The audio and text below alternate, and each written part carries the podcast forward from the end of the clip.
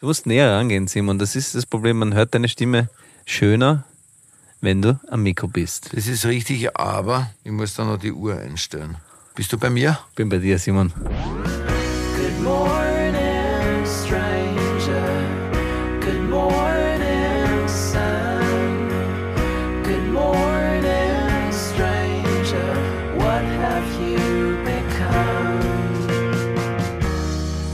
Herzlich willkommen, Manuel Rubey. Die Stimme, die Sie gerade hören, gehört Simon Black. Schön, dass wir da sind.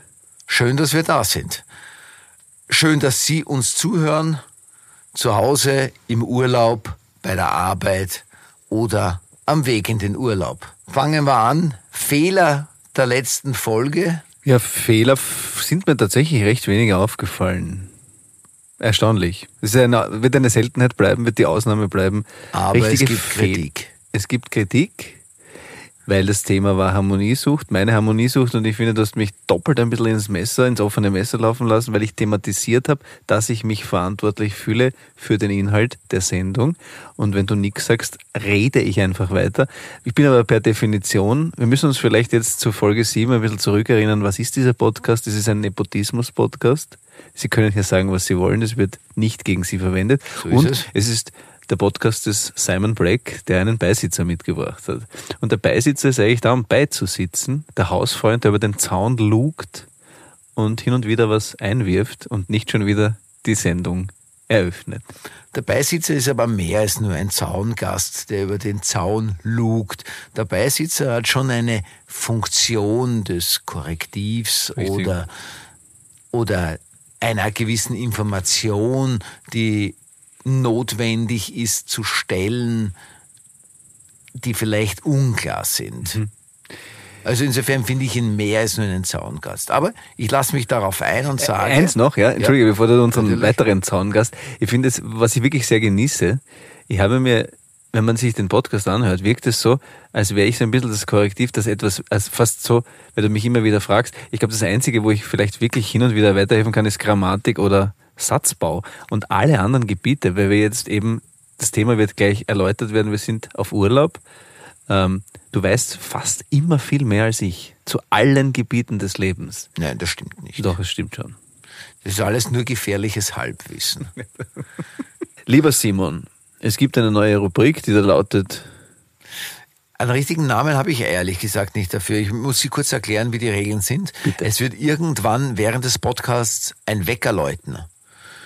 Und dann müssen wir eine gewisse Zeit, ich glaube, wir haben es auf drei Minuten jetzt festgelegt, aber vielleicht schwankt es auch auf vier Minuten, wenn wir feststellen, es ist drei Minuten zu kurz. Das können Sie auch zu Hause gerne äh, mit entscheiden und uns schreiben, ob das eine gute Idee ist, ob es länger sein soll oder kürzer sein soll. Wir müssen dann auf jeden Fall, sobald der Wecker klingelt, in unserem Heimatdialekt sprechen. Also wir dürfen keinen Dialekt nachmachen. Wir dürfen uns nicht mehr bemühen, für alle verständlich zu sein, sondern wir sprechen in unserem Heimatdialekt. Bis der Wecker wieder läutet und nach, sagen wir, drei Minuten ist es zu Ende und es wird das Gespräch völlig normal weitergeführt. Ist das verständlich? Das ist sehr verständlich. Aber gehen wir zurück zu dem Thema ganz kurz. Das stimmt Beisitzer, wobei ich auch eins sagen muss. Es war ja der ursprüngliche Gedanke war ja der, dass du nie wieder einen Podcast machen möchtest oder nicht nie wieder, sondern du hast gesagt, du wirst in deinem Leben jetzt nicht auch nur einen Podcast machen. Das haben wir eh schon mal thematisiert. Und deswegen hatte ich die Idee, dass du einfach mein erster Gast bist und einfach als Gast hängen bleibst und nie wieder gehst. Dass du der ewige Gast bist, also der dann kommt wieder das ins Spiel, was du zuerst gesagt hast, Hausfreund oder so, Mhm. dass du immer sitzt. Und aus dem ist dann der Beisitzer geworden, Mhm. weil der ewige Gast ja auch wieder sowas ist, dann lässt er nichts saugen. Und der Beisitzer hat wirklich eine ganz klare Funktion und einfach auch eine wichtige Funktion. Aber es tut mir leid, ich entschuldige mich, wenn ich dich in ein Gefühl bringe, wo du mit einer Harmoniesucht irgendwie dann das Bedürfnis hast, oh Gott, es darf jetzt keine Pause entstehen, es muss, es muss weitergehen, liefern, liefern, liefern, liefern. Das Publikum langweilt sich, ich bin verantwortlich fürs Publikum. Das tut mir leid, ich möchte dich in diese Situationen nicht bringen, aber ich glaube, dass Ruhe und auch Pausen oft gar nicht schlecht sind im Leben, eine gewisse Entschleunigung. Und selbst bei einem Podcast kann man Entschleunigung einführen. Und wenn es zu langsam ist, kann man den Podcast auf 1,2, auf 1,5 und so weiter auch noch abspielen. Theoretisch. Absolut richtig. Und wenn wir schon bei Entschleunigung sind, dann möchte ich jetzt hier heute das Thema eröffnen. Meine Damen und Herren, liebe ZuhörerInnen, es freut mich, Sie bei der Folge Urlaub begrüßen zu dürfen. Heutige Thema Urlaub. Und wie es sich für einen Urlaub gehört, haben wir einen Kurschatten, nämlich den Wolfgang. Hallo Wolfgang. Schönen guten Abend. Der Wolfgang sitzt neben uns. Wir wissen nicht, ob er sich irgendwie einbringen wird oder nicht. Es ist unser Kurschatten im Urlaub. Erstes Thema im Urlaub sind ja alle per Du, deswegen ist es nur der Wolfgang. Wir haben auch ein Lagerfeuer gemacht, das eigentlich nur dazu dient, wir verbrennen unfassbar viel Holz. Einen ganzen Wald. einen ganzen Wald. Wir schützen ihn davor, dass er abbrennt, der Wald. Ja, einfach nur damit Sie zu Hause den heimeligen Effekt eines knisternden, knarzenden Feuers haben. Vielleicht hört man es gar nicht. Ich weiß es auch nicht. Ich hoffe, dass man es hört. Ich hör, also eben genau, wir sitzen im Freien. Wir haben, wir haben heute gegrillt, wir haben gegessen. Die Winnie ist wieder da, aber sie ist im Moment weggelaufen. Ich Ich weiß nicht, sie ist. schlafen gegangen. Es ist eine, zu, wir nehmen diesen Podcast zu sehr, sehr später Stunde auf. Wolfgang hat gerade einen Riesenfehler gemacht. Du hast gerade was reingeworfen, was nicht in dieses Feuer gehört.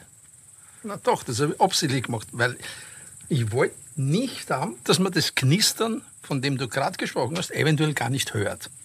Und darum lege ich nach. Und es wird in wenigen Minuten laut knistern. So hoffe ich. Zumindest. es wird schon passen. Das wird schon passen, ja? Was ist? Nichts. Ach so, weil Ich schaue, ich, bin- nein, ich habe mir, ich muss mir für meine nächste Rolle einen Schnauzbart stehen lassen. Das war die Wunsch der Regie. Ach so, ich hab geglaubt, Du das hast- machst du einfach für mich so, weil ich einen Schnauzer habe. Ja, weil ich auch ein bisschen immer ein bisschen so, es knistert wirklich wunderschön. Wunderschön, danke Wolfgang. Wirklich toll. Genau. Wirklich, danke. Ähm, Und ja, Entschuldige, ich habe dich da unterbrochen. Genau, und deswegen, und es juckt mich, weil es ist gerade die Länge, wo es zu jucken beginnt.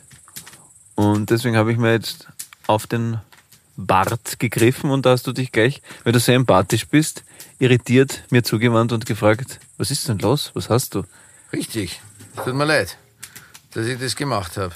Aber Ich wollte die Folge ja Urlaub und Erschöpfung nennen, weil ich finde, das hängt immer zusammen. Aber du hast es jetzt als nur Urlaub angekündigt, finde ich auch in Ordnung. irgendwie ist Urlaub ja auch ein wahnsinniger Stress. Also Urlaub wird ja immer so irgendwie als die absolute Erholung und, und jetzt endlich abspannen und das ist so wichtig. Aber Urlaub ist, für mich zum Beispiel ist Urlaub die Zeit, wo einfach gar kein Geld verdient wird sozusagen. Und es ist dann, kostet einfach nur, es, weil es wird einfach nichts, es geht, kommt nichts auf, aufs Konto in dieser Zeit. Außer natürlich, wenn man das Geld für sich arbeiten lässt oder fest angestellt ist, dann ist das was anderes. Aber das ist ja beides nicht der Fall. Insofern ist es deswegen schon ein Stress, ein doppelter, weil du zahlst irgendwo ein Hotel oder eine Pension oder irgendwo, auch wenn du mit dem Zelt unterwegs bist, zahlst du irgendwo Miete für einen Zeltplatz. Und zu Hause zahlst du aber auch noch einmal Miete für deine Wohnung, die gerade leer steht. Das könnte man natürlich als kluger Mensch sagen, naja, dann vermiete ich das in der Zeit, da soll wer drinnen wohnen. Aber So Äh, klug bist du leider nicht. so Also- klug bin ich nicht. Vor allem was Finanzen angeht, bin ich extrem bescheuert, wie wir wissen. Aber deswegen ist Urlaub, deswegen ist Urlaub für mich schon mal Stress. Und dann ist es ja oft die Frage, auch die Reise kommt dazu. Also, sind, also Urlaub hat viele Themen, über die ich mich wahnsinnig beschweren kann die mich wahnsinnig unrund machen. Ja, ich würde zum Beispiel, wenn ich keine Familie hätte, auch keinen Urlaub machen, glaube ich. Weil ich auf die Idee nicht komme, weil ich, ich habe schon ein paar Destinationen. Ich bin zufällig mit dem Wolfgang, obwohl ich ihn gerade erst kennengelernt habe, mal in Sizilien gewesen zum Beispiel. Lustig. Das ist aber fast kein Urlaub, sondern das ist ein Heimkommen, möchte ich sagen. Weil es gibt Orte, wo man sich wiederfindet, obwohl man noch vorher nicht da war. Es hat wahrscheinlich auch mit den Menschen zu tun, mit denen man dort ist. Das würde wieder für den Urlaub sprechen und ich kann auch mit meiner Familie sehr schöne Urlaube verbringen, weil die Familie halt gut ist. Aber ich würde auf das Konzept Urlaub nicht kommen für mich. Und da bin ich noch gar nicht beim Geld, obwohl ich das nachvollziehen kann, dass man Stress hat als Selbstständiger. Aber so weit wäre mein, meine Angst nicht gegangen, dass im Urlaub mir denke, jetzt kann ich nichts verdienen. ist interessant, dass du das hast. Ist aber fast ein eigenes Thema. Ähm, aber ich würde nicht, ich finde, es gibt von Egon Friedell, fällt mir ein, schönes Zitat. Reisen ist für Menschen ohne Fantasie. Ja, wobei man natürlich schon sagen muss, dass Reisen, das muss ich auch zugeben, irgendwie, das muss ich tatsächlich was Positives zum Urlaub sagen, dass natürlich Urlaub schon die Fantasie auch anregt. Bestimmt. Also auch diese ganzen Eindrücke, die man hat. Also Urlaub kann natürlich irgendwie schon. Urlaub, natürlich, also ich muss das auch zugeben, ich, ich habe tolle Erinnerungen an Urlaube, wundervolle Erinnerungen. Und es ist schon was, was natürlich für Familien gerade, diese gemeinsame Zeit, das ist natürlich schon, das hat schon was Schönes, wenn man sich daran äh, zurückerinnert, wo wir waren.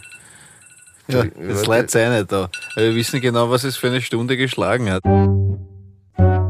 Dialektminuten. So ist es, es ist die Dialektminuten sind das jetzt. Ja, ich bin im 10. Bezirk die ersten Lebensjahre gewesen und nachher dann ausgezogen. Aber ich, ich bin jetzt gespannt, ob ihr wirklich einen Unterschied macht, ob es den Leopoldstädter Dialekt als solchen gibt. Ja, eh, das Also stimmt. klar Es gibt es den wahrscheinlich, aber da habt euch ein bisschen weit ausgelernt, alle zwei.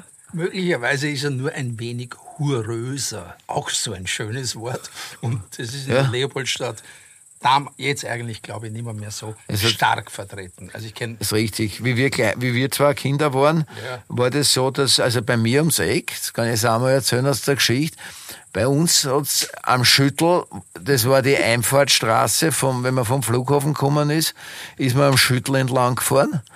Und da war ein Bordell nach dem anderen, also ein Puff nach dem anderen.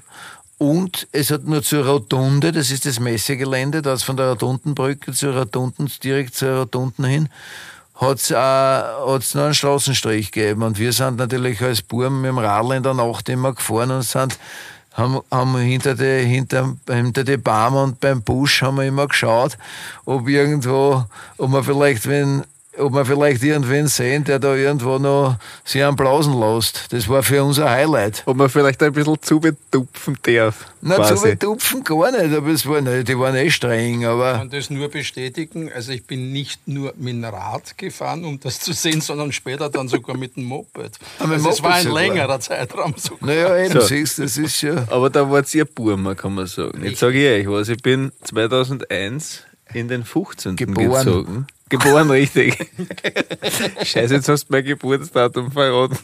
Wir haben gesagt, darüber sprechen wir nicht. Entschuldige, ich Ja. wollte es sagen. Ähm, nein, ich bin in den 15. Bezirk gezogen, 2001. Äh, so kurz um, ja, wurscht. Genau. Und da gab's auf der Fölberstraße das Gleiche noch. Wesentlich später. Ja, ja, klar, weil das ist, na klar, logisch, die Färberstraße hat es lang gegeben, glaube Ja. ich, oder? Und Hütteldorfer Straßen auch noch. Ja, ja, Sind das sie ist, gestanden. Jeden Abend. Gibt es nicht jetzt auch noch weiter Ja, draußen? nur, sehr weit draußen sind es noch ein paar, Ja, aber weniger. Ja, eben. Und dieses Offensive, was war, das wirklich, war immer, war immer zu schüchtern, Ja, aber ich hätte gerne ein bisschen plaudert. Weil die da ja oft stundenlang auch gewartet haben, vor allem in der Dämmerung war noch nicht viel los, dann schon gestanden, aber doch noch geraucht, und man dachte vielleicht, frage, ob sie auch nicht mit mir rauchen will, habe ich aber nie, gemacht dann. Ich habe mich auch nicht traut. Naja, bei uns im Bauhaus sind noch die Exhibitionisten damals gegeben und den Schwulenstrich jetzt auch gegeben. Das war für uns Kinder auch spannend, weil das war so, dass wir immer im Brautner unterwegs waren und weiß nicht, ob du dich daran erinnerst, aber es sind immer so, das müssen wir wieder, die Dialektminuten sind schon vorbei, warte. So. Also da hat's dann immer diesen, diesen, diesen Schwulenstrich gegeben und es war total lustig, weil, weil wir waren, also es, das, ich weiß nicht, ob du dich daran erinnerst, aber das war, es gab damals halt nur diese Begegnungszone im Prater dafür, gell? im grünen Prater. Und wir haben sie immer Kinderverzahrer genannt. Und haben das natürlich super gefunden, weil das war für uns total spannend, weil das war so ein Abenteuer. Traut sich wer in diesen Wald hineingehen?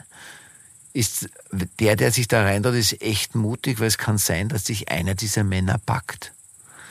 Und das war in Wirklichkeit, in Wirklichkeit waren sie eh total arm, weil das war, es war, er ist viel später draufgekommen, es war halt einfach ein, ein, ein, ein Schwulenstrich. Ja.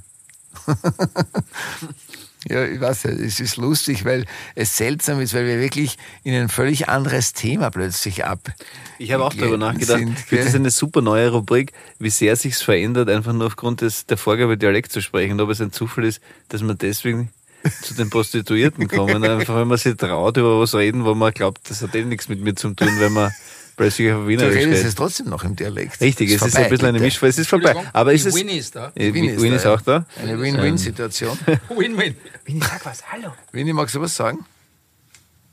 Die, die Winnie mag den Wolfgang auch sehr, was auch Sehr. ein gutes Zeichen ist. Ja, sehr. Was mich auch immer wieder freut. Ja.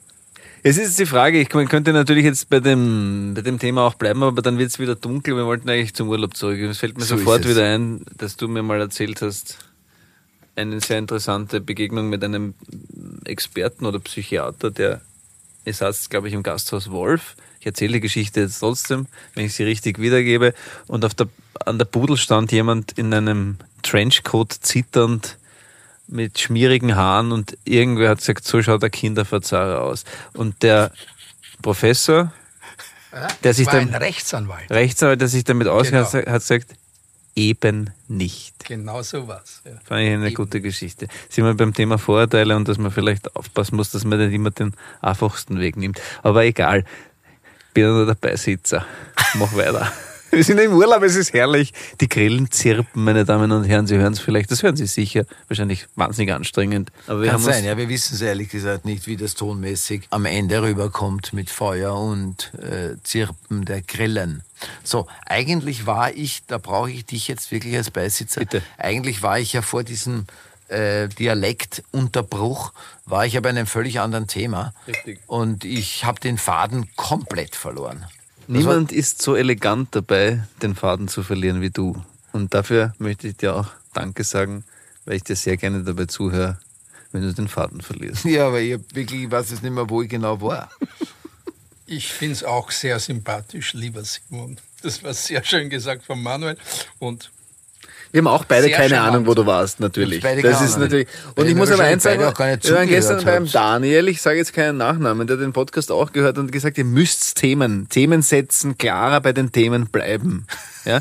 Und da das sozusagen gestern war, ist das für mich noch sehr präsent. Und es ist uns Und bis das- jetzt schon mal nicht das gelungen. Ist, das ist jetzt nicht gelungen, aber heute, wir sind im Urlaub, wir dürfen das. Aber es heißt ja aber auch Urlaub und Erschöpfung und wahrscheinlich spielt die Erschöpfung, ich bin wahnsinnig erschöpft, ich sage es ganz ehrlich, obwohl ich mich jetzt sehr wohl fühle hier mit euch, aber es ist einfach, aber mich ich war erschöpft. schon im Urlaub, es hat mich einfach erschöpft, weil wir haben, wir haben gearbeitet, ich habe um sieben in der Früh mit dir konferiert, du warst auf Kinotour und dann habe ich versucht, die restliche Zeit wieder Urlaubsstimmung aufkommen zu lassen. Es war sehr schön, aber eigentlich habe ich überhaupt noch nicht abgespannt und der Herbst steht vor der Tür und Urlaub ist ein derartiger Sehnsuchtsort gerade, nämlich wirklich auch in meinem in meiner Seelenlandschaft ist Urlaub ein derartig abstraktes Ding, weil ich wahrscheinlich Gut, ich bin 2001 geboren, aber ich musste jetzt sozusagen so alt werden, um zu erkennen, dass ich vielleicht wirklich Lust habe und Bedürfnis habe nach Urlaub zum ersten Mal. Also, da geht's ja jetzt, also genau, du hast ja recht mit dem Thema, man hat eine Sehnsucht nach Entspannung, aber das passiert im Urlaub meistens gar nicht. Das ist das Erstaunliche. Ich glaube, du musst wahnsinnig lang oder ich muss wahnsinnig lang im Urlaub sein, bis eine Entspannung und eine Aufgabe überhaupt stattfindet. Aufgabe im Sinne von aufgeben, Ja, genau. Dinge ziehen lassen. Ja, genau. Das Loslassen. Loslassen und dass Mhm. ich wirklich aufgegeben habe, mir meine So- Sorgen zu machen, sozusagen, warum auch immer, aus welchem Grund, dass das aufhört. Das ist wie wenn du um 4 Uhr früh aufwachst und der Kopf fängt an zu arbeiten. Du wirst nicht mehr richtig einschlafen können. Du findest keine Ruhe, es ist ein Albtraum. Und das ist, und wenn dir beim Schlaf gelingt, nicht aufzuwachen oder du wachst auf um 4 Uhr früh und es gelingt dir an was Schönes zu denken und entspannt zu sein und wieder einzuschlafen, ist alles wunderbar. Und im Urlaub ist es auch so. Wenn ich im Urlaub bin und es mir nicht gelingt, einfach abzuschalten, und das ist das Problem, das ich meistens habe im Urlaub. Ich schaffe es nicht abzuschalten, weil ich weiß, okay, das muss ich noch erledigen, das muss ich noch erledigen. Es erledigt ja niemand anderer für mich, sondern ich weiß einfach, dass es nicht erledigt wird. Und dass wenn ich zurückkomme, einfach jeden Tag neue Arbeit kommt, die sich aufstapelt und es dann, sagen wir, ich gehe sieben Tage in den Urlaub und ich fange quasi, bin ich dann, habe ich dann das, was ich nicht geschafft habe zum Urlaubsantritt und ich schaffe nie alles bis zum Urlaubsantritt, habe ich bloß sieben Tage dann danach auch noch. Also, weißt du, was ich meine? Ich habe dann die Arbeit von sieben Tagen plus zu dem, was hängen geblieben ist und zu dem, was jetzt aktuell immer kommt. Das ist mein Problem. Für mich ist Urlaub äh, tatsächlich die Erinnerung an Analoges und Italien. Große Sehnsucht. Und die Italien-Liebe wird immer schlimmer. Ich habe eine, eine, wir haben eine Freundin und die hat ein Kind und der hat, der hat für sich als kleines Kind entschieden, dass er Italien liebt. Niemand Und weiß. weigert sich Deutsch zu sprechen, sondern Nein, so weit geht's nicht, Italienisch. aber er sagt, er sagt, und er ist zwölf oder so, wenn er von Italien über die österreichische Grenze fahren muss, er weinen. Immer. Wirklich? Sehr reflektiert für ein Kind. Also er, Und ich kann das nachvollziehen. Ganz kurz nochmal zur Erklärung. Wenn er von Italien über die österreichische Grenze Zurück, also heimfährt. Sozusagen. Dann muss er weinen. Muss er weinen. Weil es ihn total traurig macht, dass er Italien verlässt. Ah, okay. Und für mich ist Urlaub auch Urlaubserinnerung früher. Wir sind nicht so oft in Urlaub gefahren, aber wenn, dann ist es so Jesolo. Ich war mein Leben noch nie in Jesolo. Aber es ist ein bisschen egal, weil Italien, finde ich, wenn man Italien sich einmal als Sehnsucht eingefangen hat, dann ist es fast egal, wo in Italien das ist. Mir fällt jetzt eine Geschichte ein zu Italien, Venedig, Urlaub mit meinen Eltern. Wir waren nicht so oft in Italien, aber wir waren auch ein paar Mal in Italien. Und einmal haben sich meine Eltern eingebildet, sie müssen mit uns nach Venedig fahren. Und äh, ich war seitdem nie wieder in Venedig. Äh, meine Frau würde wahnsinnig gerne mit mir nach Venedig fahren. Ich kann nicht nach Venedig fahren. Venedig ist für mich der absolute Albtraum. Ich hatte Wochen vorher, weil ich wusste, wir fahren nach Venedig, es wurde mir erklärt, ja, das ist eine ganz tolle Stadt, da sind lauter Kanäle, überall ist Wasser und es ist eine Stadt im Wasser. Und ich konnte wochenlang, hatte ich Albträume, weil ich Angst hatte, dass mein Teddybär, der nannte sich Dottel, ja, also der nannte sich nicht, sondern ich nannte ihn Dottel. Das war schön. interessant, wenn der Teddyberg selber gesagt hat, er ist tot. Er hatte ein Schild um, wie ich ihn zu Weihnachten bekommen habe, hatte ein Schild um und da stand drauf Dottel. Also insofern hat er das selbst geschrieben, das weiß ich nicht bis heute. Ich habe ihn nie gefragt, aber vielleicht hat er es selbst geschrieben. Auf jeden Fall Dottel. Und den hatte ich immer mit, in jedem Urlaub, den hatte ich immer, den gibt es auch tatsächlich immer noch. Und das ist ein wirklich kleiner, süßer Teddybär. Und ich hatte einfach Angst, dass mir der in diese Lagunen fällt und versinkt. in die Kanäle und einfach untergeht und weg ist und ich ihn nie wieder sehe. Und das hat bei mir ein so prägendes, ein, oder eigentlich ist es ein Traumata, ja, dass ich einfach nicht nach Venedig fahren kann.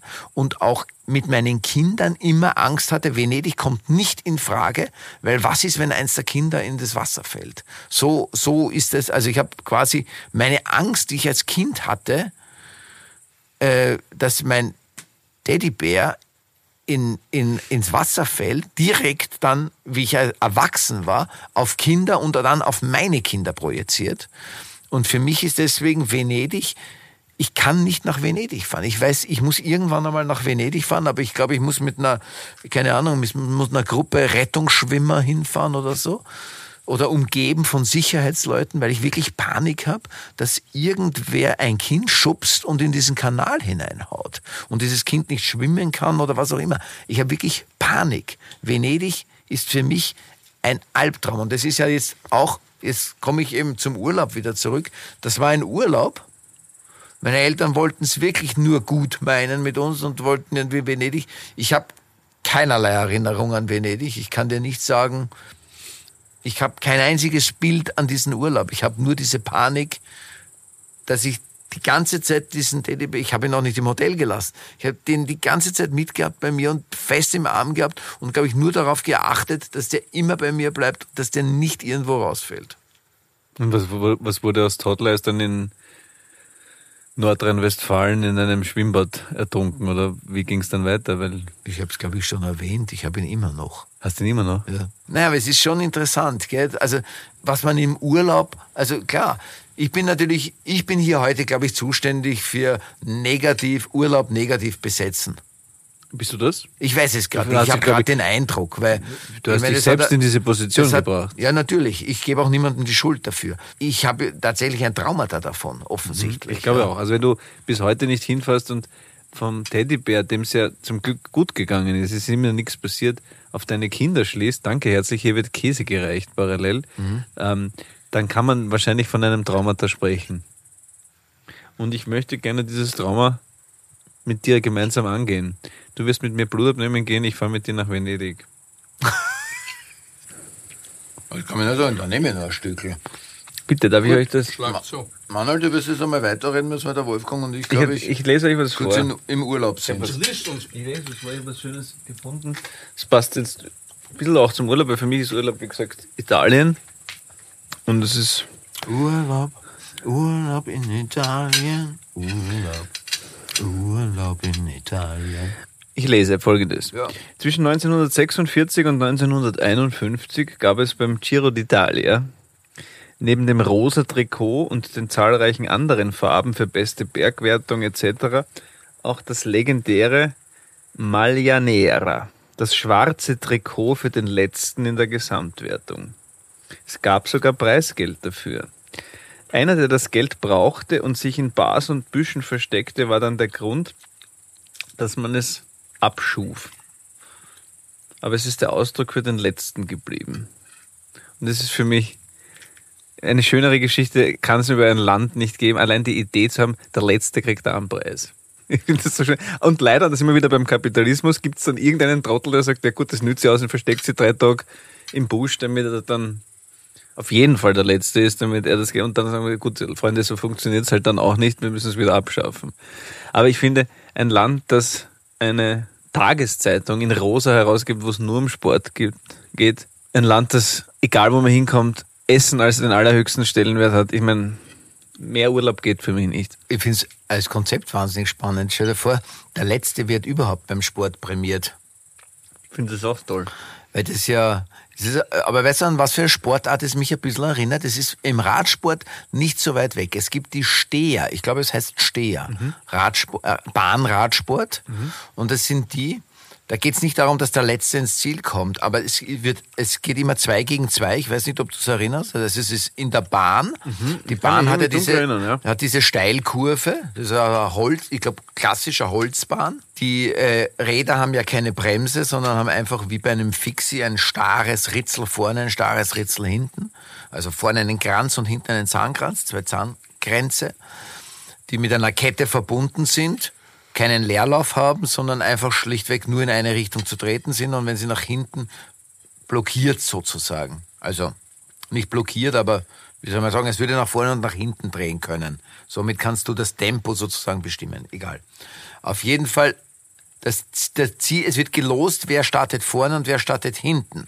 Das Ziel ist aber, so und so viele Runden, das habe ich jetzt nicht im Kopf genau. Ich glaube, du musst so und so viele Runden fahren und der, der als erster im Ziel ist, hat gewonnen. Und es sind nicht, es sind nicht die Steher, sondern ich glaube, Sprinterbewerb ist es. Weil es geht darum, dass du nicht vier Runden, ich weiß es jetzt nicht, das ist jetzt wirklich gefährliches Halbwissen. Ich baue da jetzt aus meiner Kindheitserinnerung was zusammen. Ich entschuldige mich bei allen Radsportlern, die das genau wissen. Bitte, ihr könnt das gerne schreiben und es korrigieren. Auf was ich hinaus will, ist, es geht darum, dass du erst im letzten Moment anfängst zu sprinten. Und wenn du die hintere Position hast, wartest du, wenn du vorne bist, der vordere, äh, wenn du die hintere Position im Sprint hast, bist du immer vom Vorteil, weil der vorne nicht sieht, wann du antrittst. Und diese ersten Antrittssekunden können entscheidend sein, als erster ins Ziel zu kommen. Beim Radsport. Deswegen ist es so, dass der Vordere versucht stehen zu bleiben, dass der andere irgendwann aufgibt und nach vorne fährt. Und dann ist der wieder hinten in der Lauerposition, wann er anfangen kann zu sprinten. Und das hat ja auch ein bisschen was damit, dieses extrem Entschleunigen, weil das kann lang dauern. Es geht nicht darum, es pfeift, Startschuss, zack, es geht los und jetzt hast du so und so viele Sekunden und du bist der Erste drinnen in der und der Zeit. Sondern es geht einfach nur darum, der Erste, der über die Ziellinie ist. Aber um diese Position zu finden, musst du wahnsinnig viel Geduld haben und lange warten können und lange stehen können, damit du die Chance hast, dann als hinterer Platzierter sozusagen den besseren Antritt zu haben und zu gewinnen. Es ist nicht ganz das Gleiche, wie was du gerade, also es ist wirklich nicht genau das Gleiche, was du, aber Das macht aber nichts, aber es finde. ist irgendwie, es hat, finde ich, schon irgendwas. Das ist das eine und das andere, was mir natürlich eingefallen ist, das schwarze Trikot ist natürlich, warum das schwarze Trikot? Weil aus Trauer oder was? Das weiß ich nicht, weiß aber wahrscheinlich waren alle Farben. Nero. Es gibt ja wirklich schon sehr viele. Es gibt das Rosa und das Gelbe und dann gibt es das Weiße Ja, ja. und äh, vielleicht Genau, waren die anderen Farben schon Gepunktet vergeben. und so weiter. Gepunktetes. Äh, Also ich kenne mich im Radsport nicht aus, sonst das ist ein Sport, den ich nicht verfolge. Ich fand nur die Geschichte sehr schön. Boah. Man muss, ja, bist du beim zweiten Käse? Entschuldigung, ich den zweiten Käse Ja, der zweite. Kä- ja, aber ich habe gesagt, der zweite Käse Ich, ist, der ist- den nein, probiere ich gar nicht mehr. Ich liebe für Soft- Käse, aber das ist mir wirklich zu heftig. Bist du dabei? nicht für Softex. Bist du fertig, der zweite Käse? Bitte große diesen zweiten Käse. Das ist wirklich, boah. Da weiß man gar nicht, ist es, ja, ist es einfach nur Schimmel oder ist das, Ja. was ist das, Gülle? was ist Nein, es? es ist nicht zum Fressen. Es tut mir leid, es ist mir zu arg. Ich meine, den kann ich nicht einmal erkennen, was das für ein Käse Ja. sein könnte. Das ist, äh, Manuel meint, es, ist, es wird stimmen, es ist die höchste Form von gereiften Epoas. Oh. So heißt der, glaube ich. Und das ist halt, das ist laut. Hals. Das ist Wahnsinn, Alter. Aber gut. Bitte, du musst reinbeißen in den. Ich habe den schon gekostet. Und? Nicht Ich kann es nicht. Das ist wirklich. Ich hatte einen. Ich hatte einen, einen Laktoseschock. Ah ja, danke Julia und Georg Danke, Julian. für diese Georg. Käse. Für diese Sehr Käse. interner. Aber die hören uns, die hören uns zu und freuen sich jetzt. Toll. Wir haben im Durchschnitt 4000 Wochen Lebenszeit. Das hast du schon mal gesagt. Ja, möchte ich euch nochmal dran erinnern, dass man es nicht verzetteln. Entschuldigung, Und ich muss das nur aufessen, den Käse, aber ich esse den jetzt auf. Ich finde es schade, den übrig zu lassen. Ich finde das ganz toll. Und ich esse eh kaum Käse. Eigentlich nie. Und insofern, umso spannender ist es. Und überhaupt, in diesem Urlaub ständige Ausnahmen. 4000 Wochenstunden. Ja, aber du könntest in der Zwischenzeit ähm, zurückkehren in die Leopoldstadt, wo ich den nächsten Urlaub verbringen werde. Und Du musst reden, weil ich esse. ja, ich höre die Geschichte vom. Kannst du uns nochmal die Geschichte erzählen, wo der, wo die Razzia war im Lusthaus? Das ja auch im zweiten Wiener Gemeindebezirk steht. Du hast dort gearbeitet. Das Lusthaus ist ein kleines Jagdschlösschen vom Kaiser gewesen, gell? Ja, da muss ich mir jetzt ein bisschen zusammenreißen, weil es nicht ewig Sendezeit, weil es eine große Geschichte. Aber ich erzähle sie ganz kurz, weil ich, ich bin ja nur Zaunkasten. Es war der Geburtstag vom sogenannten Roten Heinzi. Du bist Kurschatten. Der rote Heinze, den kenne ich. Ja, der, ich glaube, richtiger Name Heinz, Heinz Bachheimer oder so. Inzwischen verstorben und der hat seinen 50. Geburtstag gefeiert und hat das Lusthaus im Brauder am Ende der Prater Hauptallee gewählt. Und ja, und das war so ziemlich in meiner Gastronomie-Karriere das spannendste, interessanteste, aber auch ein bisschen gefährliche Fest meines Lebens. Ja, und das endete halt mit einer sehr ziemlich großzügigen Razzia. Und, ich tue jetzt nicht übertreiben, es waren zwei, dreihundert Beamte und Beamtinnen, die waren auch wichtig, weil die Damen der Polizei waren ja zur, waren ja extra mitgeschickt, um die Damen zu kontrollieren und das müssen eben Damen tun und somit Polizistinnen. Ja, aber die ganze Geschichte von diesem Fest kann ich nicht erzählen. Na, es gibt war einen halt- Leibwächter vom Roten Heinze, der mich so fasziniert, den ich gerne als Figur auch in unserem Programm hätte, aber ich habe noch nicht viel mehr, aber oft reicht ein Vehikel, darauf wollte ich eigentlich hinaus, ähm, der für die Razzia dir dann ein, sein Springmesser. Ja, ja. Okay, das war eine ganz schöne Geschichte, weil äh, es war ein Nahestehender vom Roten Heinz, der dann halt bemerkt hat durch die Fenster, dass rund ums Lusthaus, rundherum 40 Golfs, 20 VW-Busse und drei Riesenautobusse, also 200, 300. Das Haus war umstellt. Und er hat sich gedacht, es ist besser, er wird sein Springmesser los, was er eingesteckt hat. Und ging halt an die Bar. Und dort war tätig der Matthias Raftl, war der, der Sohn vom Chef. Und hat ihm das Messer gereicht mit dem wunderbaren Satz: Gelanger, pass mal auf die Pinzetten auf.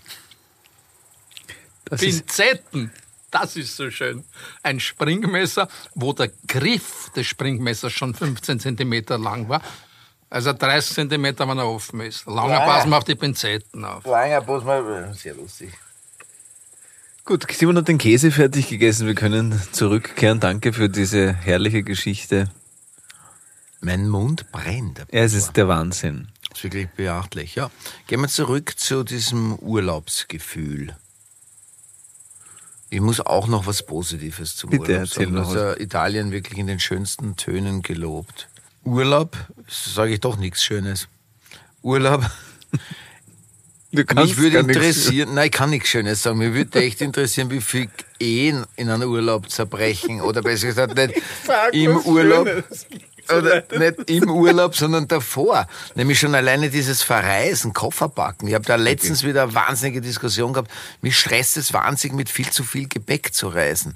Es strengt mich an. Ich finde es ganz furchtbar, wenn man wahnsinnig viel Sachen mitschleppt. Diesen, und diesen Sommer habe ich mir überlegt, während ich irgendwie gearbeitet habe und immer Zeitung lese, jeden Tag mir Katastrophennachrichten anhöre. Du weißt, ich lese ausschließlich Sachbücher und Katastrophennachrichten. Das ist meine, meine Literatur wie die Menschen in Rhodos und überall auf dieser Erde mit ihren Koffern über Sandstrände dann gehen, weil es brennt und sie ihre Hotels verlassen müssen. Und da denke ich immer automatisch dran, scheiße, wenn ich, und das denke ich, seitdem denke ich nur noch an das, wenn ich in den Urlaub fahre, bitte nimm was mit, was du schnell packen kannst und auf den Rücken schnallen kannst und damit abhauen kannst. Was ist das schon für ein Urlaubsanfang, wenn du, der, der fängt schon wieder mit einer totalen dramatischen Begegnung an, dass du einfach Panik hast. Na, du musst alles so gepackt haben, äh, dass du alles schnell greifen kannst, falls der Wald zu brennen beginnt auf deiner Insel. Ja. Und es kann ja sein, dass du das, den, den Koffer über den Kopf bis zum Boot, das dich rettet, tragen musst und noch vier Kinder auf der Schulter hast, damit sie nicht ertrinken. Also Stress pur. Urlaub. Aber das ist interessant, weil ich, ich finde dich immer wahnsinnig gut organisiert. Du hast immer die besten Köffer. Koffer. Koffer ist die Mehrzahl von Koffer. Die besten Koffer. Köffle. Köffle. Äh, immer, und, ich, und immer sehr viel mit, ist mein Eindruck.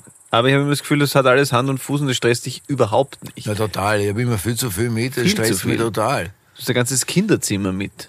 Fürs Ja, klar. Kind zum Beispiel. Ja, für die Also, Kinder aber erzähle ich immer. Also ich kann, äh, also auch eine Geschichte aus meiner, ich hatte ja mal ein Wunder, Aus deiner?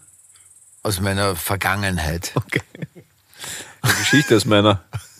Wieder dieser Mini-Schlaganfall. Sie kennen das. Genau. Sie, diese, Synapsenkoma. Podcast dankenswerterweise hören. Es ist wieder ein Synapsenkoma eingetreten. Genau.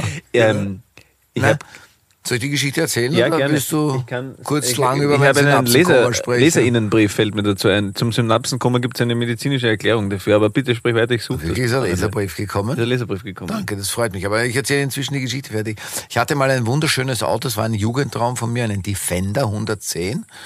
Ähm, der wurde mir in Berlin gestohlen von irgendwelchen welchen bösen Menschen. Irgendwann einmal. Bin aber sehr lange und viel in den Urlaub gefahren mit den Kindern, damals mit, also mit meinen Großen, weil äh, die Kleinen haben ihn nicht mehr erlebt, also die, Gro der, die Großen. Und wir haben Camping gemacht damit, also es war, war wunderbar. Und der war aber so groß, dass ich immer gesagt habe, wenn wir in den Urlaub fahren, pff, nehmt alles mit, was ihr braucht. Es ist Platz genug. Aber das habe ich heute alles nicht mehr. Wenn, wenn du jetzt letztens... Ist auch schwierig natürlich, deine, deine Position als ich, ich rette den Planeten und dann vorher ein Defender wäre heutzutage schwer zu argumentieren. Aber wir sind ambivalente Wesen, das nein, wissen wir alle. Nein, das kann ich tatsächlich. Also wenn ich heute diesen Defender noch hätte, ich habe mir ja kein Auto mehr gekauft, aber wenn ich diesen Defender heute noch hätte, wäre er wahrscheinlich trotzdem umweltfreundlicher als jedes andere Auto, das ich mir bis dahin gekauft hätte natürlich. Weil das CO2, also das, das Beste ist natürlich gar kein Auto zu haben, aber dann ein Auto lang zu haben und ein altes Auto lange zu fahren, ist immer noch besser als alle vier Jahre ein Leasingauto neu zu kaufen. Das verbraucht definitiv immer noch mehr Energie, egal wenig, wie wenig Energie es verbraucht. Wenn ich ein Auto 20 Jahre lang fahre, und ein anderer alle vier Jahre oder meistens alle drei Jahre nach dem Leasingvertrag ein neues Auto holt, und das ist die Mehrzahl der Menschen, dann ist das definitiv nicht umweltfreundlicher, auch wenn es um drei Liter weniger verbraucht als das davor. Weil dieses Auto muss ja auch hergestellt werden. Das ist absolut korrekt. Du hast mich überzeugt. Naja, Also, überzeugt weiß ich nicht. Ich sag nur, das war Mir halt- fällt zum Defender auch was ein. Ähm, da habe ich fast Urlaub gemacht. Da habe ich dich kennengelernt. Hatte ein Casting oder so, aber dann noch drei Tage drangehängt. Und wir sind mit deinem Defender, hinten saß Bertha, mhm, damals, ja. dein Hund, der leider schon verstorben Ja, ist, genau. auf der Rückbank. Und es sind schöne Erinnerungen. Es ist fast mein, mein schönster Berlin-Urlaub war an deiner Seite in deinem Defender. Gut, ähm, Maike S. Punkt schreibt, Synapsenkoma ist toll und wenn du klugscheißen magst, Minischlaganfall ist auf Medizindeutsch TIA, transhistorische ischämische Attacke. Und passt das zusammen mit Synapsenkoma? Ist das die Frage? Also, ich meine, ist es, ist es wirklich ein Minischlaganfall oder was ist das? Das müssten wir jetzt Muss ich mir wiederum das Sorgen warten, bis machen? uns das hoffentlich nach dieser Folge dann beantworten. Ist wird. sie Neurologin oder ist sie. Ich glaube, sie ist Frauenärztin eigentlich. Ich weiß es nicht genau. Vielleicht bin ich bei einer Frauenärztin besser aufgehoben als bei einem Urologen. Ja, ja, stimmt. Das Bin ich sicher. bin ich mir sicher. Wo waren wir? Bei Sitzer. Alle geöffneten Türen sind wieder, das Feuer ist ausgegangen. Ausgegangen, ist alles verloren. Die Themen gehen den Bach runter, aber wir haben zum Urlaub alles gesagt, was Nein, zu sagen. Überhaupt nicht. Nein. Überhaupt nicht. Wir sind noch gar nicht richtig im Thema beim Urlaub, habe ich den Eindruck. Ich meine, ich habe es nicht geschafft, was Positives zu sagen und es tut mir wahnsinnig Ich finde, leid. das könnte das Ziel noch sein bis zum Ende dieses, dieser Folge, dass du noch was, eine schöne Urlaubserinnerung ausgräbst, die nicht sofort von einer Tragödie oder einer vermeintlichen oder eingebildeten Tragödie sozusagen über, übermalt wird. Eingebildete Tragödie klingt auch so wahnsinnig eitel. Als würde man eine Tragödie einbilden. Nein, Es ist Nein, ja keine nein. Einbildung, es ist ja ein realistischer Zug. Also das ist ja, also für mich ist es in dem Moment ja realistisch gewesen. aber es ist das- trotzdem eine Einbildung, weil Toddle lebt ja noch. Also lebt Ja, natürlich ja, nicht, weil er aber nie das gelebt hat, ja zu aber dem Zeitpunkt nicht wissen können, dass er das Genau, überleben genau. wird. Aber er wurde nicht spektakulär in der Lagune versenkt, sondern das hast du ja eingebildet, dass es passieren könnte. Ja, schon irgendwie. Das war halt in meiner Vorstellung. Es ist, also ja, Ja. es ist eine Form von Einbildung vielleicht. Ich meine nicht Einbildung im Sinne von der ist eingebildet, sondern er hat Ja, sich etwas Man eingebildet. hat sich was eingebildet, das habe ich schon verstanden. Aber es ist irgendwie ein unglückliches Wort, finde ich, dafür, was da eigentlich stattfindet. Es ist wie, wie wenn man immer sagt, naja, du bist halt ein Opfer.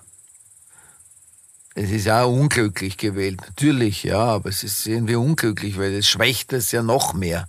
Gut, ich versuche da wegzukommen und ich versuche was Positives tatsächlich zu Urlaub zu sagen. Ich bin überhaupt der Einzige eigentlich, der wirklich hier emotionale Dinge über Urlaub erzählt. Aber was Positives an Urlaub. So, ich versuch's noch einmal. Anlauf Nummer 8, glaube ich, oder? Über was Positives Urlaub zu sagen. Ich find's wunderschön, wenn man sich aus dem Urlaub was mitnimmt und das hat man dann zu Hause und es erinnert einen immer an eine schöne Zeit. Dottel zum Beispiel im Schrank, der immer daran erinnert, dass man nicht nach Venedig fahren darf. Ja, was ist ein schlechtes Beispiel, gell? Italien. Wir sind ja bei Italien. Italien. War mal in der Toskana. Und da habe ich am Wegesrand, und zwar irgendwo im, im Ding, so ein abgeschraubtes Rot, also so von oben nach unten rot, weiß, rot. Und da steht, glaube ich, Pisa drauf und ein Wanderweg und eine Nummer, so ein Metallschild, ein kleines.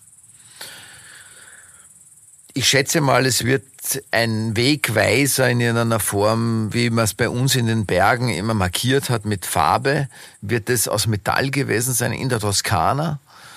Irgendein ein, ein, eine Wegbeschreibung für Wege. Und es lag aber irgendwo im Gebüsch völlig irgendwie zerknittert und Dings. Das habe ich wieder aufgebogen, mir zurecht gemacht, so leicht verrostet, bisschen wieder schön poliert, also das, diese Patina draufgelassen, aber in irgendeiner Form doch verschönert. Das steht bis heute bei mir im Bücherregal. Und ich habe aus vielen, auch manchmal Steine oder noch was anderes, Italien, Pisa. Pisa hat ja dieses, nein, nicht Pisa, Entschuldige, äh, Siena ist es, glaube ich. Ist es Siena, wo das Pferderennen ist in der Stadt? Ja, Siena. In Siena, in der Innenstadt, auf dem Platz. Genau, genau, Siena. Und Siena hat ja auch, so wie die meisten Städte, Bezirke.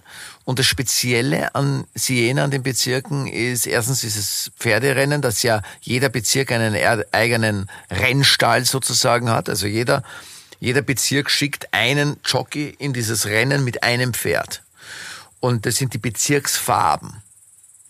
Und es gibt kleine Holzkugeln in Siena.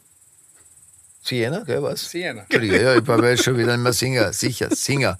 Singer sicher. Sicher, Singer. Siena. Siena.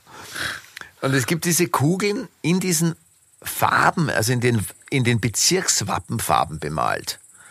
Und die habe ich auch übrigens in einem Glas im Bücherregal stehen. Diese kleinen Holzkugeln aus jedem Bezirk, eine kleine Kugel in den Farben der Wappen.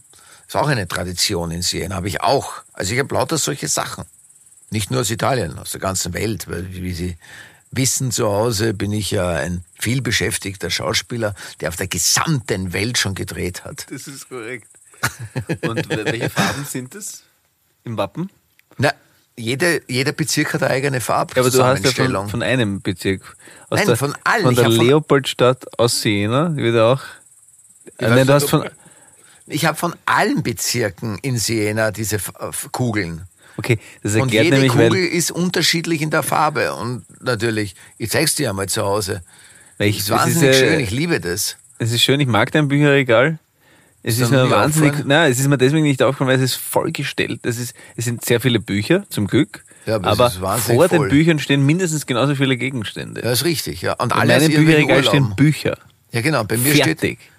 Ja, bei mir steht aus jedem Urlaub oder Arbeitsreise steht irgendein Teil, das mich an diese Reise erinnert. Mhm. Reise, nicht Urlaub, Reise. Weil viele Sachen waren arbeitstechnisch. Hm, weil du immer arbeitest. Naja, nein, weil, Weil du sonst halt, kein Geld verdienst. so ist es. Und arm aber- wirst. Ja, Und- ja, so ist es. Der Wahnsinn. Aus Dänemark zum Beispiel habe ich Steinkugeln mit. Es ist ja auch so Eigenart.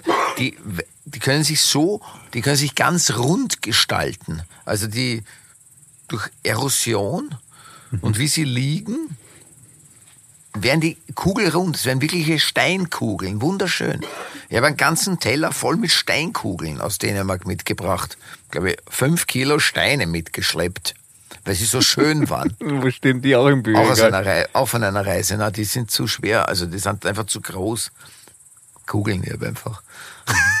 Brauche, bräuchte eigentlich eine Halle für, Ja, das ist schön.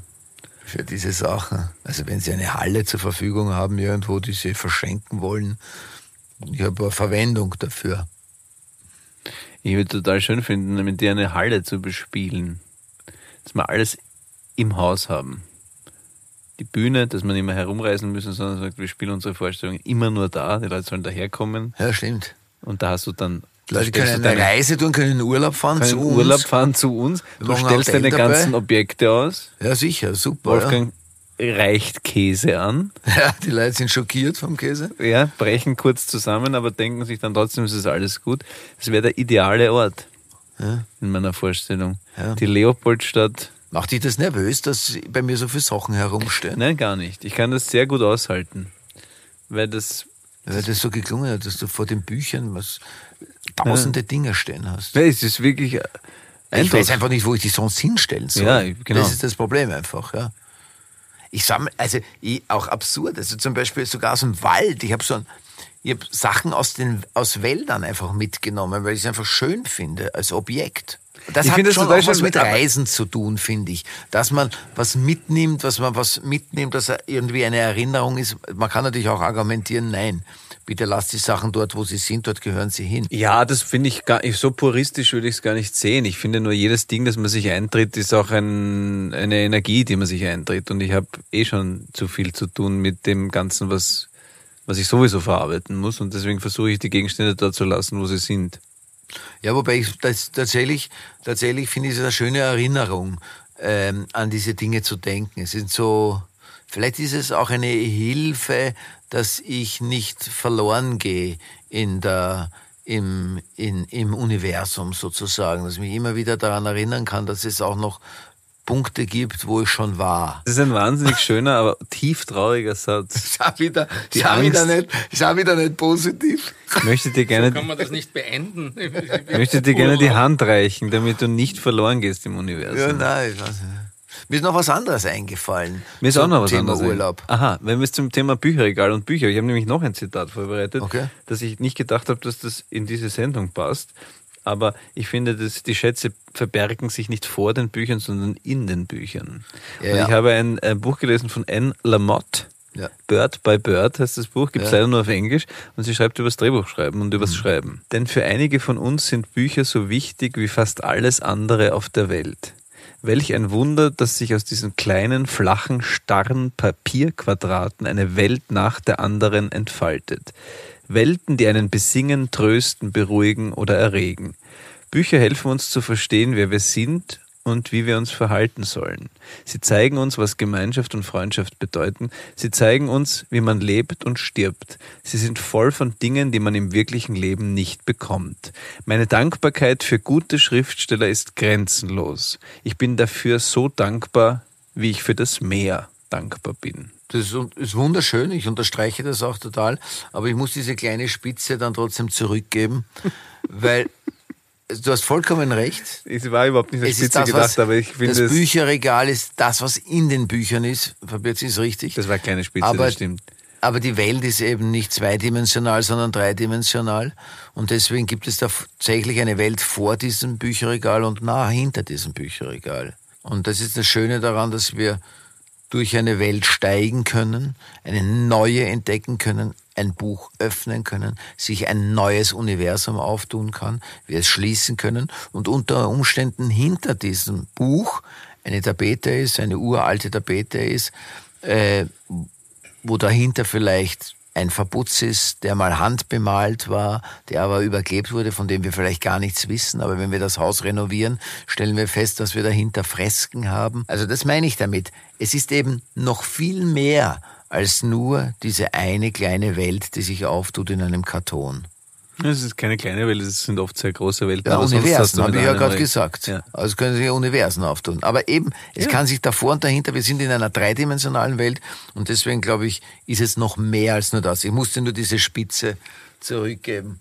Dieses puristische, es dürfen nur Bücher in einem Bücherregal, dürfen nur Bücher stehen. So, jetzt zurück zum Urlaub. Ein neues Thema zum Urlaub ist die Reise an sich. Kann die Seele mit, wenn wir fliegen oder wenn wir mit dem Zug fahren oder mit dem Auto oder müssen wir es immer mit dem Fahrrad fahren oder zu Fuß gehen? Strengt uns das an? Ich würde sagen, ja. Ja, ich würde es auch sagen. Ich weiß zwar immer noch nicht, ob es die Seele gibt oder was das sein soll, ähm, aber ich merke, dass ich zwei bis drei Tage brauche, um anzukommen und das, so, und das ist keine gute Lebenszeit bis dahin.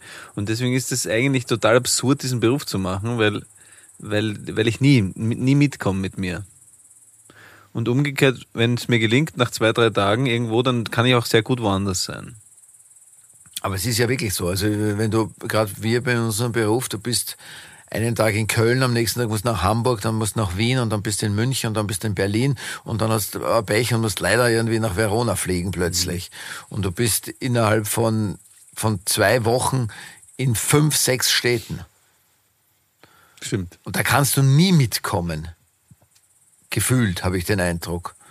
Ich kann mich an, an, das ist Reisen jetzt, nicht nur Urlaub. Also wir schweifen ein bisschen ab vom Urlaub, aber das Reisen gehört dazu, weil du musst von A nach B kommen, um in den Urlaub zu kommen. Ich bin auch davon überzeugt, dass du auch zu Hause in deinen eigenen vier Wänden Urlaub machen kannst. Aber das ist eine andere Geschichte. Würde es dann noch Urlaub, würde man das noch als Urlaub nennen können? Also ernst gemeinte Frage. Ich finde schon, dass man Urlaub zu Hause machen kann. Also nicht nur zu Hause im eigenen Land, sondern auch zu Hause in den eigenen vier Wänden. Ich meine, es gibt Menschen, die wohnen dort, wo andere Urlaub machen. Diesen Satz kennt man ja aus der Werbung zur Genüge, das ist abgedroschen genug. Aber es ist auch so, dass ich natürlich, ich für meinen Teil genieße es total zu Hause zu sein.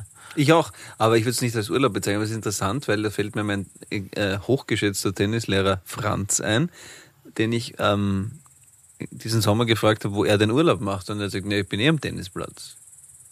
Der das so sehr liebt, dass er überhaupt nicht auf die Idee kommt, Und das gleichzeitig bestätigt ein bisschen deine Theorie. Und ich verstehe das, weil mein schönster Urlaub wäre auf einem Tennisplatz. Wirklich. Ja. Oder mein schönster Urlaub wäre ein schöner Ort mit euch zum Beispiel und davor ein Tennisplatz. Und ich hätte gerne, dass wir uns am Abend und zum Frühstück treffen und dazwischen würde ich gerne Tennis spielen gehen. Ich glaube, es gibt wahnsinnig viele Hotels mit Das ist gar nicht so Tennisplätzen, schwer oder? herzustellen, das ist mir, ist mir völlig klar. Aber das muss uns auch erst einmal gelingen. Also ich würde gerne meinen Idealurlaub in Italien. Es war in Venedig, habe ich einen sehr schönen Tennisplatz entdeckt. Das ist eigentlich perfekt. Wir waren einmal in einem Haus mit Freunden. Tot, Toddle war auch dabei. Nein, nein, das war viel, viel später. Nein, bei mit, mir, mit, beim, in meiner Vorstellung jetzt, wenn ich an den Tennisplatz in Ach so, verstehe. Ach so, ach so, nein. Äh, mit, mit Freunden in Umbrien, auch Italien. Ungefähr, ich schätze jetzt mal 15 Jahre her. Fünf Familien waren wir und wir haben ein Haus gemietet, ein großes Haus. Es hat einen großen Pool und zwei oder einen Tennisplatz. Schade, dass wir uns noch nicht gekannt haben. Äh, Sonst hättest ich kann nicht Tennis spielen, aber, aber eben, es wa- waren genug da, die Tennis Ich hätte gespielt mir dann haben. allen Mut zusammengenommen und wollt, wäre dann ein bisschen so gewesen wie du und hätte irgendwen angequatscht, der Tennis spielen kann. Nur um zu fragen, Was dort wahnsinnig schwer gewesen wäre, hättest nur die, die dort wohnen, die anderen Familien fragen können. Ja, weil da kam nie wer vorbei. Das war im Nirgendwo. Und es war ein Feldweg, der dahin geführt war und da ist wirklich niemand vorbeigekommen. Es war aber auch schön, natürlich. Tennis wäre eine der wenigen Dinge, die man tun kann, ohne dass man irgendwelche Übereinstimmungen haben muss, sonst finde ich. Also ich müsste mich mit diesen Menschen nicht unterhalten. Das ist wahrscheinlich auch schwierig beim Tennisspielen, aber ich schweife mal ganz schön ab. Weil du erstens sehr weit weg Ich bist. bin in meinem Urlaubsepizentrum angekommen. Wirklich? Ich, ich schweife überhaupt nicht ab. Näher dran am Urlaub kann ich gar nicht sein, als die Also- Vorstellung, jeden Tag Tennis spielen zu Okay, können. also und sonst Urlaub ist für dich Tennis spielen. Ja, schon auch Sag gut essen und, und aber, aber eigentlich, also wenn das organisiert ist, dann ist das schon sehr viel, das ist sehr viel angerichtet für einen guten Urlaub. Ja, so einfach ist es. Also es ist wirklich, ich bin jetzt wirklich überrascht, weil ich glaube wirklich äh, wahnsinnig, wahnsinnig einfach zu erfüllen, weil ich glaube Tennisplätze, Hotels mit Tennisplätzen gibt's wie Sand am Meer. Ja, das stimmt. Das ist wirklich, also ich glaube auch nicht, dass es eine Kategorie ist, die das besonders, äh, die, die irgendwie nur ab 4000 Euro in der Nacht. Nein, ich habe ja gesagt, es und es Also muss in das Italien sein. Ich möchte jetzt nicht in irgendeinem hässlichen Thermenhotel, nur damit ich Tennis spielen kann, Urlaub machen. So weit geht's nicht. Aber sagen wir die Kombination, ihr fahrt's mit, es ist in Italien und es gibt einen Tennisplatz, der mir zur Verfügung steht. Punkt, fertig, aus, danke, pfiat euch, gute Nacht. Super Urlaub. Wir sehen dich nur zum Abendessen. Ja, Den Rest bist du irgendwie am Center Court. richtig. Center Court wirklich stark.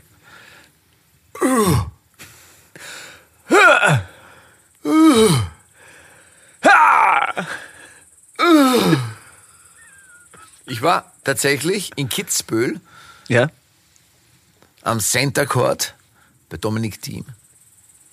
Und äh, hat tatsächlich, ich fand es sehr spannend, kurz Dings, ich fand es sehr spannend, wie, wie schlagartig ruhig und leise es werden kann und dann wieder laut und mit wie unterschiedlich die Geräusche der Tennisspieler sind. Der eine, der so ein schnelles macht, der andere, der so ein langgezogenes als würde ausatmen, bis der Ball auf der anderen Seite ist. Und erst wenn er die Rückhand sozusagen pariert, atmet er ein, damit er dann wieder ausatmen kann, wenn er seine Rückhand haut. Das war jetzt schon sehr am Ende, der letzte.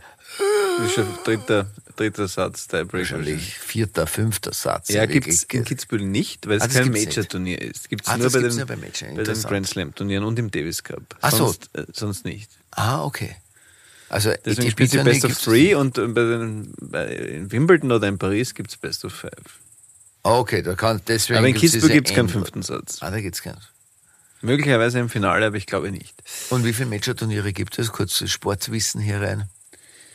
Naja, Major gibt's einige, das weiß ich jetzt nicht wahrscheinlich, weiß ich keine genaue Zahl. Es gibt, ähm, aber es gibt nur vier Grand Slams. Aha, Die okay. könntest du vielleicht selber sogar, die würden, die, die würden Wimbledon vermutlich. Richtig, Dann würde ich sagen US Open. richtig. Australian Open. Richtig. Und das vierte ist Paris So wahrscheinlich. ist es, Roland Wirklich? Garros. Das ist es. genau. Ah, echt? Das sind die vier großen Turniere. Boah, da bin ich fast ein bisschen stolz auf mich. Zu Recht. Ja, Also, aber also, wirklich, das ist irgendwie. Und es gibt wahrscheinlich einige Tennisspieler, die alle vier gewonnen haben. Mehrmals sogar. nicht vielleicht. ganz viele, aber es gibt aber den sogenannten Grand Slam, das wäre alle vier in einem Jahr. Da war Djokovic vor zwei Jahren ganz nah dran, hat aber dann tatsächlich im Finale bei den US Open, was das letzte der vier ist, ähm, gegen Medvedev die Nerven geschmissen. Und ähm, vielleicht auch deswegen, weil die gesamte Hollywood-Prominenz, also von Leonardo, Leonardo DiCaprio abwärts saßen sie alle da, weil sie das sehen wollten. Und der ist eigentlich mental der Allerstärkste und er hat dieses Endspiel verloren. Das wäre der Grand Slam gewesen. Das gab, ich glaube, Rod Laver war der Letzte. Davor müssen wir jetzt den Sebastian Bessel fragen. Also es ist ein Rekord, der 40 Jahre alt ist oder so. Bist du deppert. Und es ist ihm nicht gelungen auf den letzten Und Metern. es wird ihm auch nicht mehr gelingen. Es wird ihm jetzt, Liebe glaub- Grüße von mir hier, aber es wird ihm nicht mehr gelingen. Es tut mir leid, auch wenn ich dich mag, wir privat sehr gut befreundet sind, Mhm. wir immer wieder Tennis spielen gehen gemeinsam. mit dem- der Simon Blake spielt viel mit dem Joker. Film im Joker, war mein Tennislehrer lang. Wie ich mich vorbereitet habe für die Biografie von Boris Becker, Mhm. habe ich mich von ihm unterrichten lassen. Und äh, ja, Du könntest in einer Boris Becker-Verfilmung die Hauptrolle spielen. Ja, aber kann nur meinen Alten spielen. Ja, aber der- insofern ist es Es uninteressant. eine- ich kann im eine- Knast sitzen in London. Na, er ist jetzt schon wieder freigelassen. Eben, ja, aber die kann nur die Phase Ja, spielen. die Phase natürlich. Aber die. Phase ist gar nicht unspannend, weil ich finde. Ja, eh, das ist eine interessante Phase. Und der kann ja. nicht mehr gut gehen, der hat eine kaputte Ferse. Ah, Ferse, aber ich glaube, Ja. die Knie sind kaputt. Wahrscheinlich beides. Ich habe eine Dokumentation gesehen und der, der humpelt, das ist schrecklich. Also Spitzensport kann, hat seinen Preis. Spitzensport hat seinen Preis. Und da sind wir wieder beim Thema Urlaub. Weil Urlaub macht man ja gern Sport und die Sportverletzungen im Urlaub nehmen signifikant zu. Also es ist auch nur Im Alter meinst du, oder Na, überhaupt. jetzt gerade, oder Nein, was? generell. Im Urlaub gibt's immer mehr Sportverletzungen, weil es immer mehr äh, gefährliche Sportgeräte gibt. Es ist ja Mountainbike im Sommer jetzt angesagt. Es ist ja, also weißt du, das sind ja alles Hochrisikosportarten. Ja, und da schließt sich ein schöner Kreis zu unserem Gast, der einfach gar keinen Sport macht. Richtig, Wolfgang? Du dürftest recht haben, relativ wenig. Ich gehe 5000 Schritte pro Tag. Ich habe letztens übrigens gelesen, auch interessant. Äh, es ist gar nicht 10.000, das ist ein bisschen ein Märchen mit 10.000 Schritten. Aha. Es ist tatsächlich so, dass 5.000 Schritte ja auch schon großartig ist. Es geht einfach darum, es ist tatsächlich jetzt so bewiesen, je mehr, je besser, das ist klar. Aber es ist nicht so, dass 5.000 dann wurscht sind und es müssen 10.000 sein. Nein, 5.000 Schritte sind auch gut. Und bringen Also, auch Das sind besser als was. 3000, das ist logisch. Ja. Aber es sind auch 3000 Schritte besser als kein Schritt. Also es ist so, dass du einfach, wenn du gehst, ist es einfach super. Du sollst einfach gehen, fertig. Aber Trinken, trinken, trinken, gehen, gehen, gehen. gehen, gehen, gehen, der Körper muss bewegt werden. Richtig, das ist absolut Das wichtig. ist ein neuer Spruch von uns. Auch für die Psychohygiene nicht zu unterschätzen. Auch nicht, ja. Ja. Na, aber ich sag nur, wegen dem Urlaub, damit ich auch noch wieder was Negatives sage, weil zu viele positive Sachen sind eigentlich nicht gut in einem Podcast. das Wollen wir ist nicht. gut. Uninteressant, fad. Wir müssen zu unseren Rubriken, sonst Richtig, verzetteln wir uns. So ist es. Deine, meine größte Angst aktuell. Deine größte Angst aktuell. Oder meine. Ja, oder, dein, deine. Oder Wolfgang, was ist deine größte. Angst aktuell? Ich weiß, was deine größte Angst aktuell ist, ehrlich gesagt. Na, Wenn du sag, heute die Mail nicht weggeschickt hast, will ich dich an deine größte Angst gerade erinnern. Ich habe die Mail weggeschickt. ja. Okay, aber es ist wahrscheinlich Und noch meine nicht gelöst. größte worden. Angst ist, dass ich ab morgen wieder nicht versichert bin. Aber ich werde es sein. Okay, Das gut. ist eine Vermutung. Das ist eine Vermutung. Ne? Haben wir schon. Ich hoffe da. Wolfgang hat durch einen Bürokratiefehler, mehr oder weniger, kann man schon irgendwie sagen. Ja, also in einer falschen Annahme hat es dazu geführt, dass er ein paar Tage einfach schlichtweg nicht versichert ist. aber wir haben ja fast, also morgen soll es wieder so weit sein. genau. Naja, nächste Rubrik. Also, oder will noch wer, Entschuldige, will noch wer was wegen Angst sagen? Meine Urlaub? Ängste sind, na, Urlaub, ja, nein. Ich meine, ich habe, glaube ich, wirklich genug Angst gesagt für diese Folge. ich glaube auch. Ich sollte mich, glaube ich, mit Angst zurückhalten. War genug weiter. Aber ich glaube wirklich mehr als genug. Urlaub alleine löscht schon Angstschweiß aus. Korrekt. Heldinnen der letzten Tage oder der Zeit. Heldin oder Held der Zeit oder der letzten Tage? Für mich ist es der Wolfgang. Wie schön, ich finde das wundervoll. Ich möchte dem nicht widersprechen. Ja, wirklich. Ja, für mich ist er jetzt. Das ehrt und freut mich sehr. Ja gut, nächste Rubrik. Kulinarik. Kulinarik, das geht halt so schnell mit, der, mit den Rubriken, das ist der Wahnsinn, gell? Kulinarik, da haben wir wirklich viel zu erzählen bei Kulinarik. Heute. Wir haben gegrillt heute, willst du das? gegrillt, Das ja. war sehr gut. Und finde, Kulinarik möchte ich jetzt nur kurz mal richtig nochmal den Urlaub reinbringen. Weil Kulinarik ist im Urlaub ja ein Riesenthema. Ich kann mich zum Beispiel an ein Kulinarik, Entschuldige, auch Urlaub und Kulinarik in Verbindung. Ich habe einmal ähm, Urlaub gemacht und zwar wirklich, es war mehr als anstrengend. Die Familie ist aus Berlin nach Mallorca, nach Palma de Mallorca geflogen. Wir haben dort eine kleine Finca gemietet gehabt. Das ist auch anderen schon in die Quere gekommen. Ja, genau. Und ich musste tatsächlich am Vortag noch drehen und bin dann aber, habe dann versetzt irgendwie gedreht noch und bin wirklich nach dem Dreh mit einem Mietwagen aus irgendwo aus den österreichischen Alpen nach München gefahren, um irgendeinen Frühflieger um 5 Uhr irgendwas da zu erwischen, der mich nach Mallorca bringt, um dort dann auf meine Familie zu warten, die aus Berlin, glaube ich, dann um 11 Uhr irgendwie ankamen, Mietauto entgegennehmen, die Finca fahren, dann dahin fahren, alles ausräumen, am Abend noch mit den Kindern zum Strand und dann sagen, Gott, jetzt werden wir nichts mehr kochen zu Hause, wir gehen jetzt essen. Und wir gehen essen und ich denke mal, wunderbar, jetzt am Meer sein. Ich habe gestern noch gearbeitet um diese Zeit. Schön, Vorspeises Campi und dann eine ordentliche eine Fischplatte, schön. Vielleicht noch ein paar Schalentiere, herrlich. In der Nacht hatte ich bereits 40 Fieber und ich bin, der Notarzt ist gekommen. Ich hatte aber Antibiotika bekommen, ich habe in der Nacht noch Spritzen bekommen und bin ungelogen, bin ungelogen sieben Tage komplett im dunklen Raum gelegen, im finstern Zimmer, in dieser Finca und hab dann zehn Tage waren wir unterwegs und hab die letzten Tage langsam, durfte aber nicht in die Sonne gehen, was auch super ist, wenn es äh, in Mallorca bist, langsam dort im Schatten vorm Haus, in da wirklich, wir haben so ein Baby-Plastikpool dann gekauft, wo ich ab und zu reingehen konnte, um mich abzukühlen, dass da irgendwie aus dann einem armseligen Olivenbaum gestanden ist, damit ich auch nicht in die Sonne komme. Das war mein Urlaub. So viel zu Das war Kulinarik. Da kommt schon der Rettungshubschrauber, weil ich so viel Schlechtes über Urlaub erzählt habe. Jetzt ziehen sie mich da weg. Hoffentlich brennt nicht irgendwo der Wald oder so. Aber Entschuldigung. Simon, das war schon wieder so negativ. Ungeachtet dessen hatten wir aber heute Abend, puncto Kulun Kulinarik, das ist richtig gesagt, einen Höhenflug. Und ich erinnere mich gerne zwei, drei Stunden zurück, wie das ganze Feuer entstanden ist, der Grill entstanden, gell? was da alles draufgelegen ist. Ja. Mangold. Fisch und, und Kalamari und Halloumi, Her- Halloumi, Mais. Erdäpfeln, Maiskolben, ja. äh, was haben wir noch? Viel gehabt. Gell? Es war über Gebühr. Also heute. Es wurde uns eine, es wurde uns ganz frisch geschossen äh, und gemacht äh, Wildschwein. Ist natürlich jetzt für alle Veganer zu Hause natürlich ein Albtraum. Die Hölle. Aber noch einmal kurz ernst das Ganze zu abzuhandeln. Zum Urlaub gehört für mich tatsächlich auch ein bisschen Kulinarik dazu.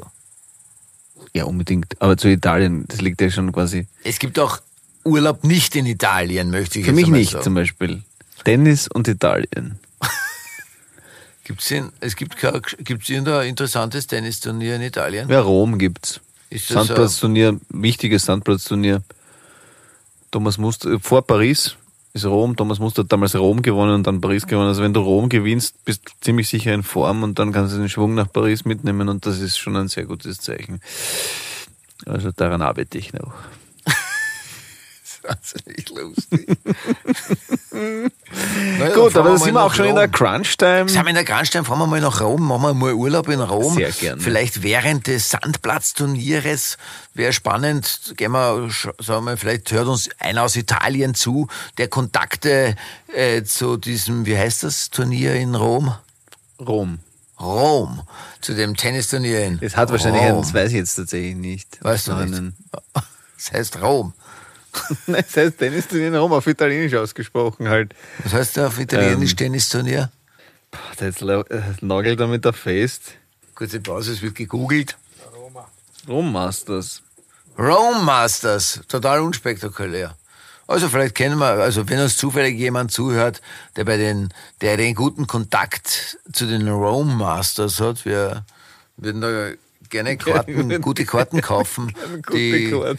die ganz vorn sind, gleich am besten hinter der Trainerbank, wo man Es ordentlich gibt keine Blitz- Trainerbank beim Tennis. Es gibt Aber- eine Box, wo der Trainer sitzt, darf aber eigentlich mit dem Spieler während des Matches, das ist, glaube ich, etwas, was in ganz wenigen anderen Sportarten in dieser Konsequenz vorkommt, nicht mit dem Spieler oder der Spielerin kommunizieren oder kommunizieren kann man ja auch mit Blicken, aber direkt sprechen geht nicht. Bitte habe ich erlebt, dass sie sprechen.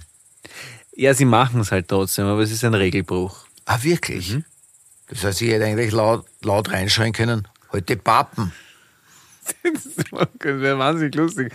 Ein kleiner Skandal innerösterreichisch jetzt noch zum Abschluss. Während des Halbfinales von Dominik Thiem, der Darsteller des Re-Ragout Rendezvous pudelt sich auf. Heute Goschen. Heute Goschen ist nicht regel, regelkonform. Was redst du mit deinem Schützling? Richtig, hättest du machen können. Hätte ich machen können, theoretisch. Ja. Habe ich aber nicht, weil ich ein, naja, vom Fair kann man da nicht reden, weil das ist ja nicht regelkonform. Also ist es auch nicht fair, es nicht anzuprangern. Aber es ist richtig. nicht korrekt, aber wahrscheinlich machen es alle. Aber Kinder, ich sag's euch jetzt hier, in der Grunstein, darf ich das rausbringen? Kinder, ja. Kinder, macht es nicht. Es gibt Regeln im Sport und es ist gut so. Die Winnie kommt, weil sie die Schnauze voll hat und sagt, geht's bitte endlich schlafen, morgen Mölle früh ausgehen, weil ich muss aufs Klo in der Früh. Richtig. So. Gut. Vielen Ähm, Dank, dass Sie bis dahin durchgehalten haben. Ich wünsche Ihnen einen schönen Urlaub. Wenn Sie schon den Urlaub hatten, träumen Sie vom nächsten Urlaub, planen Sie den Urlaub, fahren Sie in Gebiete, äh, die sich auf den Tourismus freuen. Unterstützen Sie die regionale Wirtschaft, was weiß ich was. Führt euch. Vielen Dank, gute Nacht. Danke. euch. Ciao. Tschüss. Good morning, stranger. Schwarz und Rubai ist eine Produktion von Good Guys Entertainment. Ausführende ProduzentInnen Julia Hoff und Urli Hefliger. Ton und Schnitt Jack Richter-Reichhelm. Titelmusik von Monta. Neue Folgen gibt's jeden zweiten Donnerstag, überall da, wo es Podcasts gibt.